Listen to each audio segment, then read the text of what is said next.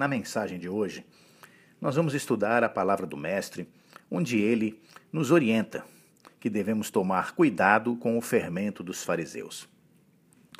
A passagem está no Evangelho de Mateus, capítulo 16, versículos 11 e 12.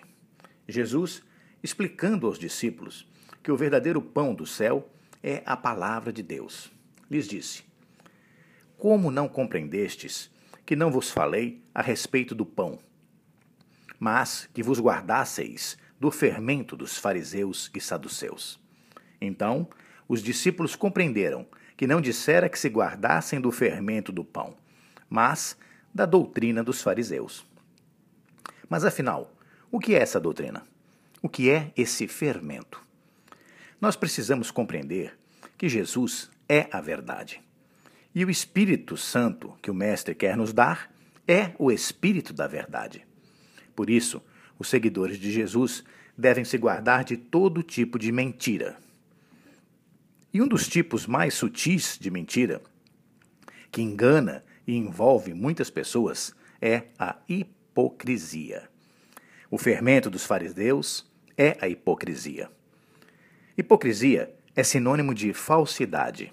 É uma espécie de falsidade. Simplificando, é querer parecer uma coisa que não é. E a doutrina dos fariseus incentivava justamente esse tipo de coisa. Eles pregavam uma religião de aparências. Oravam em pé nas praças e sinagogas para serem apreciados. Recitavam longas listas de mandamentos. Observavam rigorosamente os rituais, mas lhes faltava o espírito da verdadeira religião que é o amor.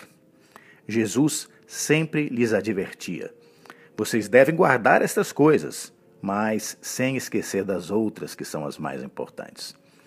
A essência é o mais importante. Eles coavam um mosquito, mas engoliam um camelo. É preciso ter cuidado, como disse o apóstolo Paulo na carta dos Gálatas 5, 9. Um pouco de fermento leveda toda a massa. E Jesus usou essa imagem do fermento para facilitar o entendimento das pessoas. Pois, observe bem, não é exatamente isso que o fermento faz? Você coloca um pouco de fermento na farinha e o pão fica grande. Mas, na verdade, a quantidade de nutrientes que aquele pão tem não se alterou. O alimento é o mesmo, só a aparência é que muda. Fora o perigo de se usar algum tipo de fermento que faça mal para a saúde, como é o caso da hipocrisia. Por isso, Jesus usou a imagem do fermento para representar a hipocrisia e a falsidade, que são recursos que as pessoas usam para enganar os outros, tentando parecer ser aquilo que não são. E o alerta do Senhor Jesus serve muito bem para os dias de hoje. Numa sociedade que vive de aparências, como a que vivemos hoje em dia, é muito comum as pessoas procurarem parecer ser mais do que realmente são. Isso, até um certo ponto, é compreensível. Para se dar bem nos negócios, as pessoas procuram cumprir certos ritos sociais. Por exemplo, se vestir bem e ter uma boa aparência para causar boa impressão. E outras coisas do gênero. Tudo para conseguir ganhar mais dinheiro nos seus trabalhos. É compreensível, sim, mas é preciso tomar cuidado para não exceder os limites da sinceridade e do bom senso. Os que querem receber as riquezas verdadeiras, que são os tesouros espirituais, devem procurar seguir a palavra do Mestre. E quem coloca o reino de Deus em primeiro lugar sempre recebe todas as outras coisas em acréscimo, ou seja, recebe também as riquezas materiais, desde que obedeça aos mandamentos da fraternidade e do amor. Assim como os fariseus só se preocupavam com a aparência, hoje em dia também existem pessoas que só se preocupam com o que os outros vão pensar.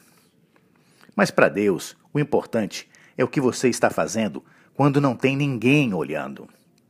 Que a sua mão direita não saiba da caridade que a sua mão esquerda faz. Faça o bem ao próximo, não para aparecer ou para receber recompensas. Faça o bem porque você quer ver ele feliz. Fazer favores para poder receber favores não é caridade, é negócio. A verdadeira religião é a prática do bem. Guardai-vos do fermento dos fariseus. Quem quer viver em comunhão com Jesus deve se alimentar do pão da vida, que é a palavra de Deus.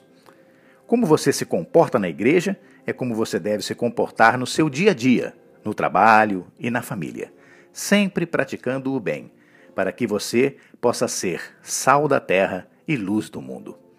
Como disse o apóstolo Paulo: Alimpai-vos, pois, do fermento velho, para que sejais uma nova massa, assim como estais, sem fermento, porque Cristo, a nossa Páscoa, foi sacrificado por nós. 1 de Coríntios 5, 7. Ou ainda, por isso, façamos a festa, não com o fermento velho, nem com o fermento da maldade e da malícia, mas com os pães ázimos da sinceridade e da verdade. Eu sou José Lúcio, estudando a palavra do Mestre.